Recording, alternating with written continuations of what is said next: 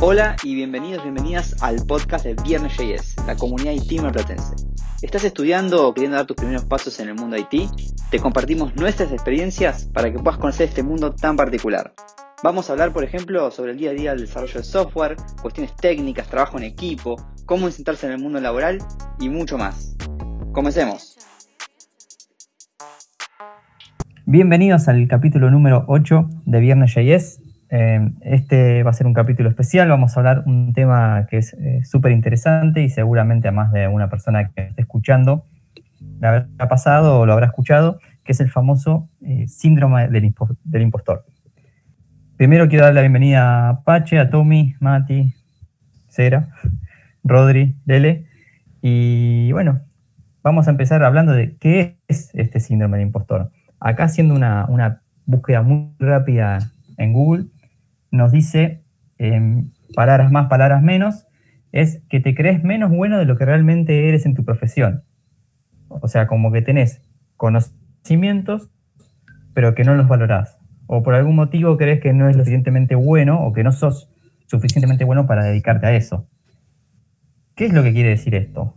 No sé si alguien estuvo leyendo un poquito, se estuvo ayornando sobre, sobre este síndrome o quieran compartir algo.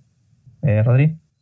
Sí, yo lo que estuve leyendo también, Mati, es que básicamente lo que decías vos, que es una persona que eh, si bien no puede llegar a cumplir los logros que se propone, eh, es más que nada todo mental, porque está capacitada para hacerlo, pero internamente en su mente piensa que no está capacitada, entonces por ahí le entra el pánico, no sabe qué hacer y, cosas así, cuando en realidad tranquilamente es tirarse a la pileta, por así decirlo, y avanzar con este, con este, este los cambios que, quiera realizar, digamos. Tal cual.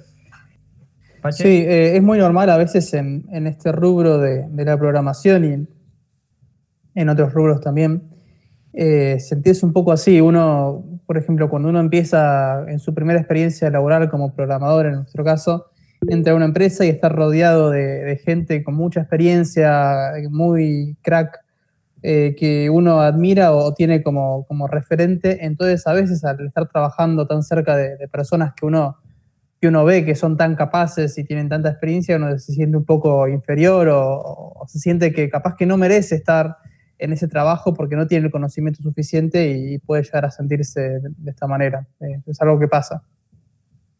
Sí, también em, para no ser eh, tan reiterativos, quiero adherir a algo a lo que decía Rory, que incluso puede ser que aún logrando, digamos, tus objetivos, incluso en ese momento pienses que o te lo dieron por, eh, no sé, porque falta gente en el rubro y sos el único que está, o porque, digamos, no por decir realmente me merezco este logro que estoy obteniendo, este ascenso que yo quería tanto, lo estoy logrando por mis capacidades, sino al pensar, y no sé, porque estaba parado acá, decían, bueno, a ver, el primero que encuentro lo haciendo y me encontraron, ¿viste? Sí, aparte también esto se puede dar en gente muy grosa, o sea, gente que haga cosas realmente grosas, pero tenga la sensación de que no es suficiente o de lo que sabe no alcanza, o generalmente pasa cuando sienten que no merecen lo que le está pasando, o a veces hay una frase que la he leído en, varios posts, que es como que la persona dice, fue suerte. Y en realidad es raro que tengas suerte para un ascenso o para llegar bien a un proyecto. Totalmente, suerte es encontrarse 20 pesos por la calle, no sé. Claro, sí, literal. Eso es suerte, pero digamos, aplicar a, un trabajo, claro, aplicar a un trabajo o, no sé, o, por ejemplo, estás buscando trabajo y decís, bueno, me tiro un lance a esta compañía a ver si me, si me contactan. Y de repente te contactan, los días, días van pasando, vas eh, escalando en los procesos de contratación y cuando te das, cuenta tenés una oferta de tu empresa y, ¿entendés? Eso no es suerte. Tuviste que pasar la entrevista, tuviste que pasar la entrevista técnica como hablábamos en otros episodios y eso no lo pasás por suerte, porque las respuestas las estás dando vos con tus conocimientos. Sí, como, como decís vos, Sera, eh, a veces lo que pasa es que uno es muy duro o muy exigente con uno mismo y, cuando ve, la, programación y la tecnología es un, rubro donde hay mucho conocimiento que se actualiza todo el tiempo y uno a veces se desespera por querer saberlo todo. Y cuando uno ve que otra gente eh, sabe mucho de muchas cosas, capaz que se siente con esa necesidad de estar a la altura o, al día de todo lo que pasa y de todas las últimas tecnologías y todo así, que le puede llegar a generar esta sensación, pero no, no, es suerte que uno obtenga un trabajo o que uno tenga que hacer un proyecto, realmente es por los méritos de uno propio y no, no por algo del universo, ¿no es cierto? Algo que nosotros eh, creo que hablamos, creo que fue en el primer o en el segundo episodio, yo no recuerdo, que es cuando entramos a la empresa por primera vez y veíamos toda esa gente laburando, tal vez hablando en otro idioma, eh, súper metido en el trabajo, nosotros recién empezando.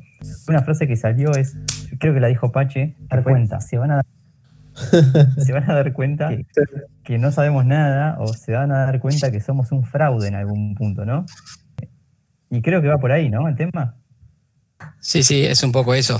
Eh, el decir, en cualquier momento alguien se da cuenta y me echan porque no puede ser que yo esté sentado acá haciendo estas cosas que estoy haciendo o decir, uh, mira, puse a hacer esto, pero bueno, tuve un poco de suerte también porque me ayudó tal o encontré justo tal cosa. Eh, bueno, sí, eh, en mi caso personal me agarra mucho este síndrome cuando tengo que agarrar una tarea muy gorda, o sea, algo que es muy complejo de hacer. Y, digo, yo la verdad que no creo que pueda hacerlo nunca jamás en mi vida. Y sin embargo, eh, por mi conocimiento o X o Y razón, termino logrando el objetivo y entregando eh, lo que tengo que hacer. Ese es, mi caso particular. No sé si al resto le pasa similar. Que, yo, yo creo, perdón, Tommy, te robé la palabra.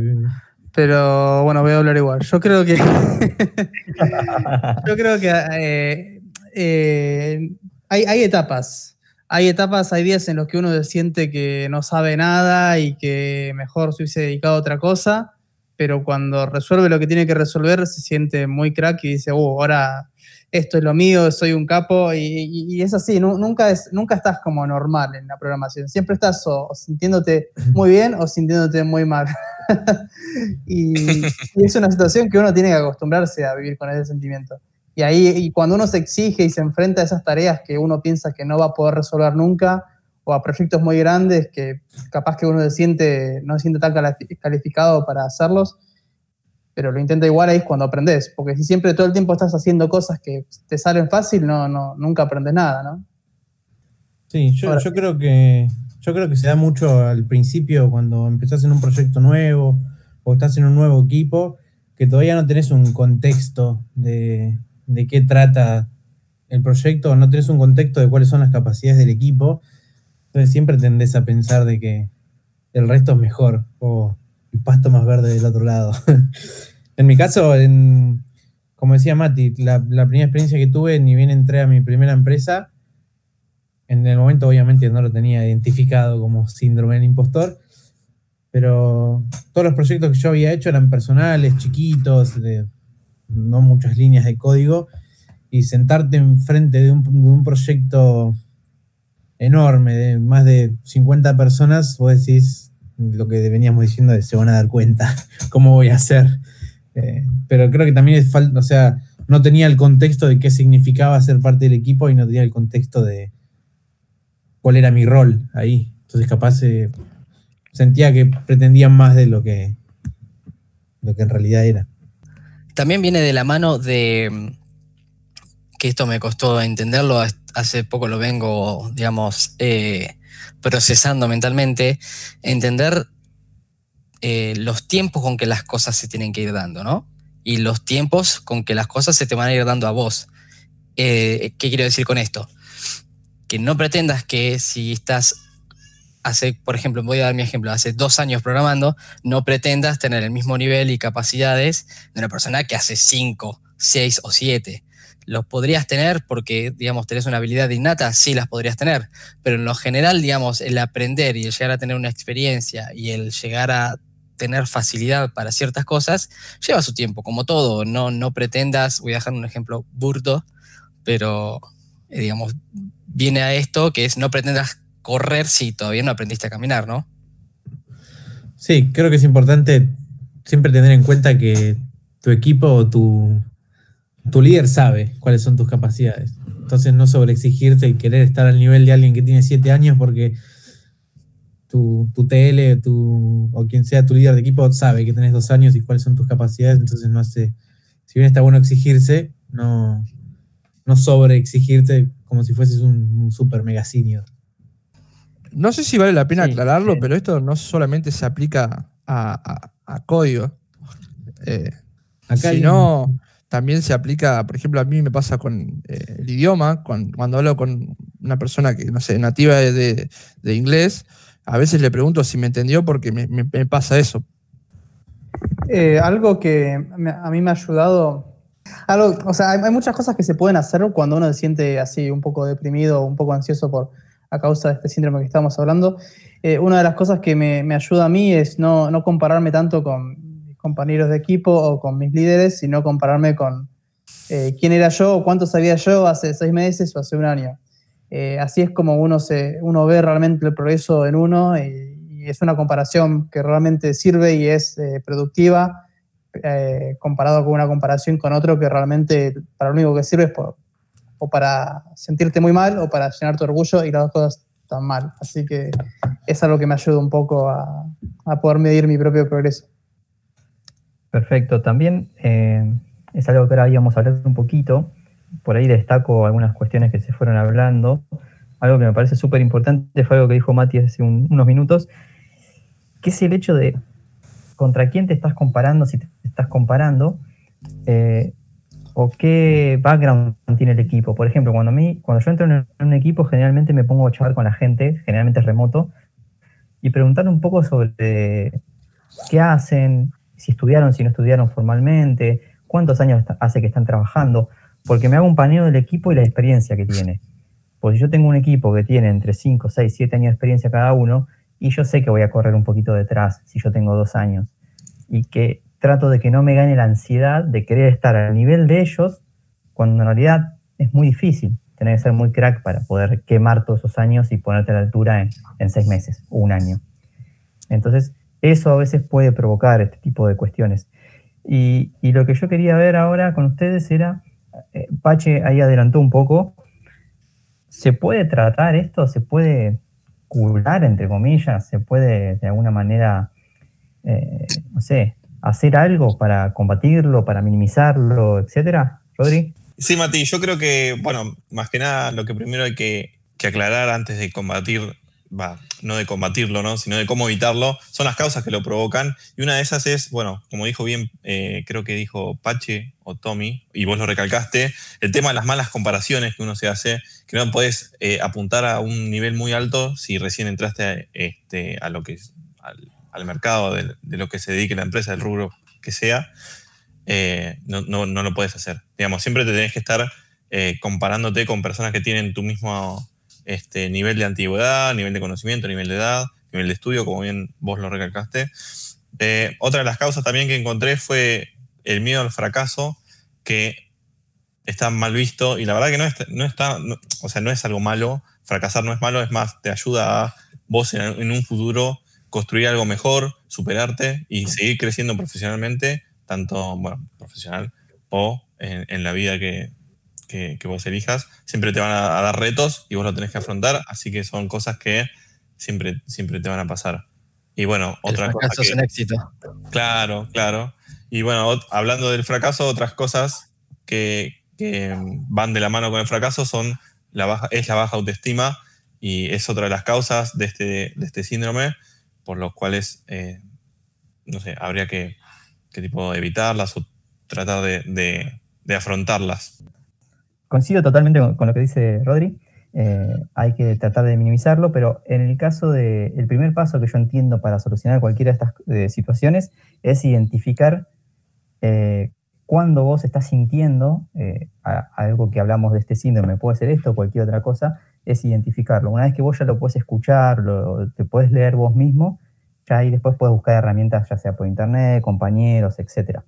Así que por ese lado está bien. Y algo más que hablaron que estuvo muy bueno, que es el tema del fracaso. Generalmente los, eh, las personas que fundan sus propias empresas o, su emprendimiento, cuando charlan, no charlan del éxito generalmente, siempre charlan de cuántos fracasos tuviste antes de llegar acá.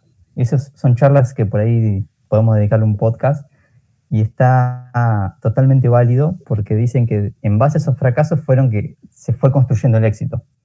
Es muy raro que una persona en, una primera idea, en un primer proyecto, tenga la posibilidad de, ser exitoso y, bueno, y romperla toda, ¿no? Pero bueno, eh, por lo menos es mi opinión. Sí, eh, con respecto a hablar un poquito del fracaso, eh, o sea, lo peor, ¿qué, es lo peor que te puede pasar? Que no puedas arreglar un, bug y tengas que pedir ayuda a un compañero, o sea, es, muy fuerte la palabra fracaso, por lo menos en, este ámbito de la programación, ¿no es cierto? No, no hay fracaso, sino problemas que se solucionan. Y después algo que me, que me ha ayudado a mí personalmente cuando me he sentido un poco así, ¿no es cierto?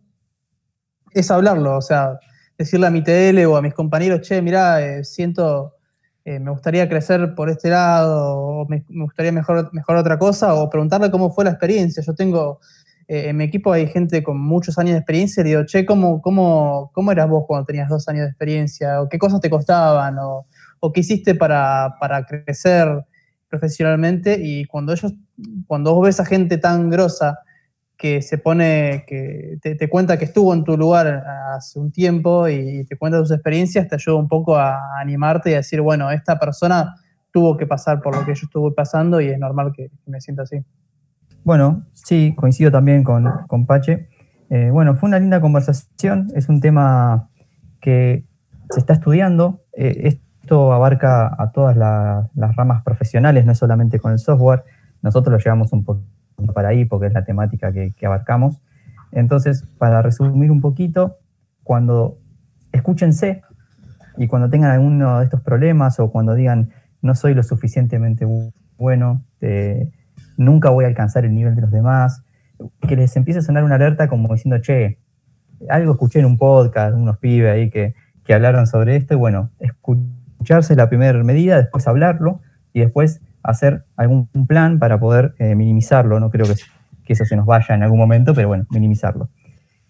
Eso es todo por, este episodio. La verdad, eh, la hemos pasado bastante bien. Les recuerdo las redes que tenemos para que nos puedan comunicar y puedan disminuir nuestro síndrome del impostor haciendo podcast, que es eh, viernes-js, lo tenemos en Twitter, Instagram viernes.js eh, y después tenemos el canal de Discord. En las redes ustedes nos pueden, pueden encontrar el enlace al, servidor para, para, seguirnos y hablar un ratito con nosotros. Así que bueno, nos despedimos chicos, un placer como siempre y nos vemos la próxima. Vamos chicos. Chao. Chao. Chao. Chao.